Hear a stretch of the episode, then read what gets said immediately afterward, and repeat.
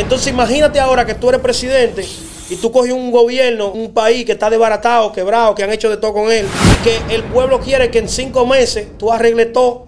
No miran lo que, lo que puede pasar por el país, sino que miran eh, un, un favorcito que le puedan hacer. ¿En qué momento el pueblo dice yo me equivoqué? Esta es la industria. Señores, República Dominicana, eh, la gente está que arde. Mucha gente que votaron por el nuevo gobierno están que si pudieran quitar esa gente de ahí hoy mismo la quitaran. Entonces, esto ha traído un tema que quiero tratar con ustedes hoy. Eh, por ahí tenemos un invitado especial desde Carolina, Puerto Rico, Jean-Pierre YH, quien nos va a acompañar a tratar este tema eh, para dar su apreciación desde su punto de vista, ya que él no está dentro de República Dominicana. Pero el tema no se trata solamente de República Dominicana, sino queremos hacer una reflexión para que nosotros podamos entender en realidad algunas cosas que nos pasan, tratando de verla desde otra perspectiva. Entonces ya mismo les cuento de qué se trata. De la luz, colega. El gobierno dominicano eh, entró en el mes de agosto del año 2020. El pueblo lo eligió muy emocionado, con muchas eh, esperanzas de cambio, de que la cosa iba a ser diferente a como habían sido los anteriores gobiernos. Pero ya hay una gran parte de la población disgustada que ya no quiere al gobierno en el sentido de que no está de acuerdo con muchas de las de las de las medidas que ha tomado. Entonces, eh, hubo una persona que dijo algo que me llamó mucho la atención y dijo, pero ven acá, pero si el pueblo choca con todos los presidentes, ¿el problema es, son los presidentes o es el pueblo? Es el pueblo que está cruzado, en verdad. Entonces, yo Eh, creo... es que eso, eso, es un problema. Es un problema en todos los países, es lo mismo. ¿Entiendes? Exactamente. Acuérdate que no es. Acuérdate que no es el que se siente en la silla, son los que están detrás los que mandan. ¿Entiendes? Ahora, yo te voy a traer una reflexión Tú, de una situación que yo he vivido en empresa, como, como, tanto como empleado, como gerente de departamento, como, como dueño. Y yo te voy a poner en otra, en otra, en otra forma de ver la cosa. A ver qué tú opinas cuando yo te diga lo que te voy a decir. Antes de escucharlo, señores, suscríbanse, vamos a ver. suscríbanse al canal, activen la campana de notificaciones, hagan clic en me gusta, comparte este video y tírenlo por todas sus redes sociales. Mira qué es lo que pasa. Cuando yo empecé a negociar, yo me recuerdo, yo era empleado en una, una empresa. Yo era gerente de un departamento en una empresa. Pero en unas vacaciones que me dieron, yo puse un puestecito de comida en la calle. Yo puse una cafetería en la calle. Yo compré eh, mesa y cosas y empecé a vender ahí tostadas y algunas cosas a, la gente que iba pasando. Inmediatamente yo puse ese negocio. Yo empecé a ver diferente a los jefes míos, muy diferente, y a ver diferente las decisiones que ellos tomaban. Después tuve la oportunidad de poner mis propios negocios en diferentes cosas y dirigir otros negocios. Y yo me llegué a topar con situaciones donde, por ejemplo, yo tenía un negocio totalmente quebrado y tú empezabas, vamos a suponer, a poner medidas, a ponerle medidas a los empleados para que el negocio no tuviéramos que cerrarlo. Y en vez de yo entender de que tú estás tomando medidas para que el negocio no lo cierren, ellos lo que agarran es que se ponen enemigos tuyos. Exacto. Porque nosotros como pueblo Oye, esa vaina. no entendemos la- los zapatos de la otra persona que está en la otra posición. Eso es así. ¿Tú entiendes? Porque no es lo mismo tú ser el victimario que ser la víctima. Nunca va a ser igual. ¿Tú entiendes? Entonces, ¿qué pasa? Jamás en la vida. Entonces, te voy a poner en esa posición. Imagínate que tú pones un negocio, que tú no tienes dinero para pagarle a tus empleados y que tú cada vez que te toca pagarle a ellos, tú tienes que hacer todo tipo de rejuego para pagarle, tienes que hacer recortes, tienes que ponerlo a trabajar tiempo extra, tienes... pero cuando tú te paras desde el punto de vista de ellos hacia ti, tú lo que ves es que el jefe tuyo es malo, que el jefe tuyo te quiere explotar, que el jefe tuyo tiene un mejor vehículo que tú, que él te paga poco, que el, que el dinero no te da, que los problemas tuyos en realidad son porque, porque el jefe tuyo es así. Ya. Entonces tú cuando vienes a ver, tú cuando vienes a ver cambia de trabajo, te vas para otro sitio y también en otro sitio tienes problemas, no, no te sientes cómodo y, te- y- y después te vas para otro sitio y no te sientes cómodo. Es Es, la más, misma. la mayoría de la gente nunca está cómoda en ningún trabajo.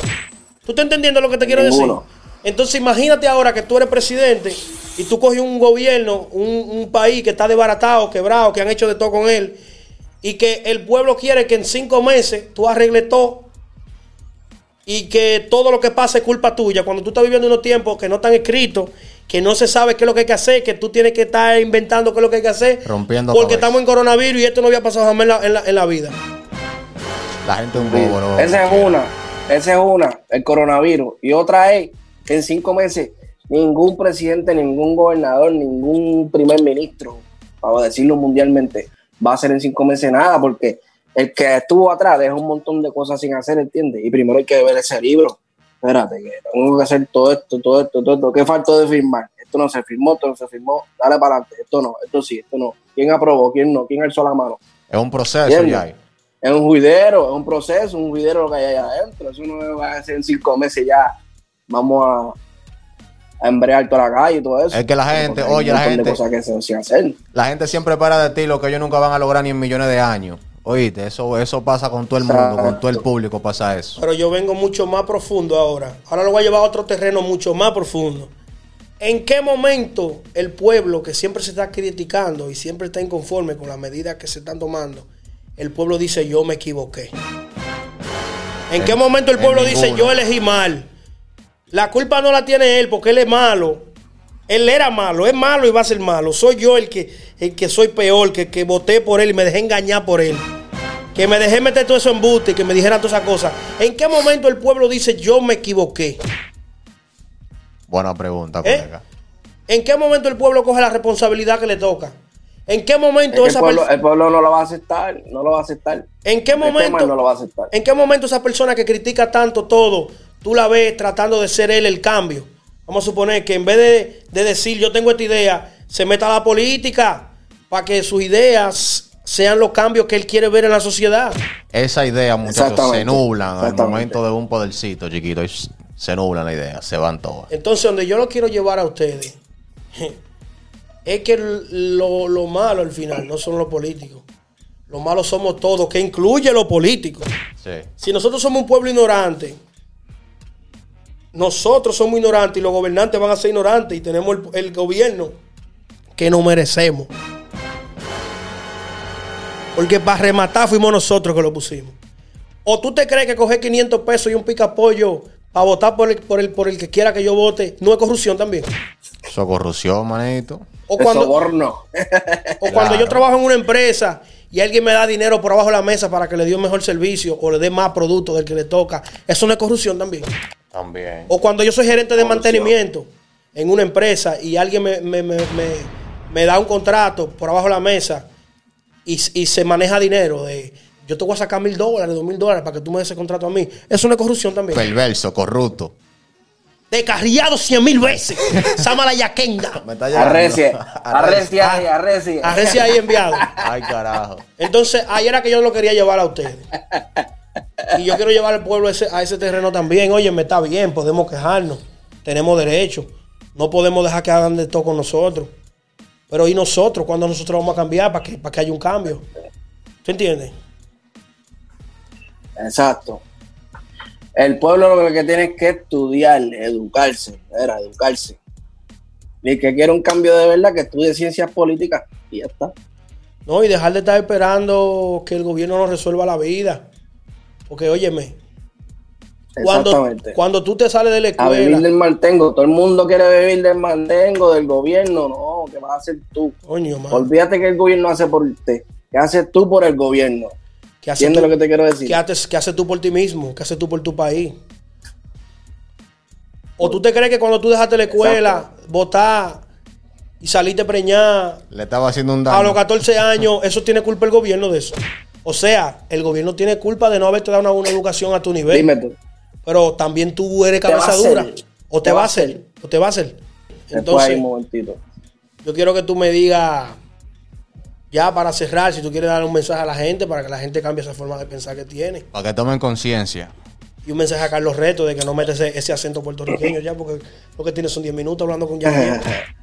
Está, cua- está cuajado, está cuajado. A Chopa, veo, ya se le pega, se le está haciendo puerco. Se pega, se pega. Va el colechón. Va a hacer. ¿Algún mensaje que quieran mandar a los muchachones? Era un mensaje para, para, para la juventud. Para los que vean esto. es que en verdad que hay que instruirse, hay que saber bien a, a quién escoger, chequear el background, chequear lo, lo que hizo por el pueblo, lo que la- los buenos proyectos que hizo, o sea, no, no escoger a lo loco, no escoger porque aquel dijo que es bueno, ah, pues si aquel dijo que es bueno, yo voy a también a, ponerlo ahí en la papeleta, no, no, no, es así. Tiene que uno, uno, que buscar bien este, los recursos que, que esa persona está trayendo a la mesa y lo que hizo durante, durante tiempos pasados, tú sabes. Hay trayectoria, hay carreras, hay gente que, que, que salen a la luz ahora, pero llevan 5 o 10 años en la política, ¿entiendes? Esas son esas gente que tú tienes que mirar, que llevan 5, 10 años, 15, 20 años en la política antes de salir a la, a la luz pública. ¿entiendes? ¿Qué dice Colores? No se dejen engañar. Cero soborno, mi hermanito, cero soborno. Porque hay mucha gente que votaron, oye, y fue, fue por soborno. Bueno, mucha gente no, en su mayoría. Otro votó porque, oye, yo, yo, yo conozco historias de gente. Dije, no, voy- yo, yo voy a votar por él porque le van a dar una cuña a tal persona ahí, pero que no, o sea, no miran lo que, lo que puede pasar por el país, sino que miran eh, un, un favorcito que le puedan hacer. Señores, son los primeros que se quejan. momentáneo, lo momentáneo. Lo primero que se quejan ya verdad. Son los primeros que se están quejando, señores. Los primeros que están diciendo que no, que Juan, que Pedro. Llévate de mí. Esos son los que se están quejando ahora. Lo que hicieron, Llévate de mí. lo que hicieron su marrulla. ¿Tú me entiendes? Exacto. Entonces yo te voy a decir algo a ti, joven, adulto. Tomar decisiones es un arte. Compréndelo. Compréndelo. En tu vida, como tú diriges tu vida, la culpa de cómo tú llevas tu vida, del 99% de los adultos, la culpa no la tiene el gobierno, es usted por cabeza dura. ¿Cuántas oportunidades usted no ha dejado pasar? ¿Cuánta gente se le han acercado a usted con buenas ideas de negocio? ¿Eh? ¿Cuántas veces usted ha dejado de leer un buen libro para estar viendo pornografía o vainas que no le suman? No me caso. ¿Eh? ¿Cuántas veces usted ha dejado el dinero de usted montar su negocio? Se lo ha bebido en cerveza. Entonces, señores, el gobierno tiene su culpa en el sentido de que, de que se maneja mal. Pero ¿y usted? Usted se maneja peor que el gobierno. Usted no puede estar hablando del gobierno porque usted no califica. Usted es ciudadano y tiene derecho. Pero usted es un loco viejo. Pero en lo que se averigua el caso, vamos a matar un, un gare. No, y que si usted lo un- usted lo hace peor también, entonces para rematar. Y un bab. ¿Qué sabe usted de gobierno, de gobernar? No, muchacho. Entonces, eso es lo que yo quiero. No quiero ofenderlo, pero quiero que despierte. Que despierte. Usted se puede equivocar eligiendo un gobierno, dos gobiernos, tres gobiernos. Pero ya cuando usted dice que desde que el tatarabuelo suyo está vivo, aquí lo que han habido es malos gobiernos, ya usted tiene que saber que hay un problema en la población, ¿eh? Maldita vaina. Coño. Coñazo. Esa es otra cosa, esa es otra cosa que, que, que, que votan por votan por los familiares, ¿entiendes? Por Si tradición, familiares por son de tal tradición. partido, eh, por tradición, exacto. Si de tal partido y siguen votando ese partido sin importar, sin leer, sin educarse, sin nada. Que no le duele el votar por país, ese partido muchacho. porque ese exacto, no piensan en el futuro. Es sencillo, lo que hay que us- usar es el sentido común. O sea, el sentido común y comúnmente no lo usan. ¿Verdad? ¿entiendes? El sentido común, el menos común de los sentidos, compadre. Menos común, mira, la gente no sabe. Así mismo es. Pues nada, así nos despedimos, señores. Recuerda suscribirte al canal, activar la campana de notificaciones, hacer clic en me gusta. No te quilles con nosotros, que nosotros simplemente queremos que tú estés mejor mañana. Y para tú estar mejor mañana, tú tienes que sufrir, entender la realidad y cambiar lo que tú no estás haciendo bien. Y nosotros, nosotros estamos en eso. eh. Nosotros no te queremos hacer sentir mal. Nosotros queremos que tú crezcas. Y crecer duele, ya tú sabes. Nos fuimos. Esta es la industria.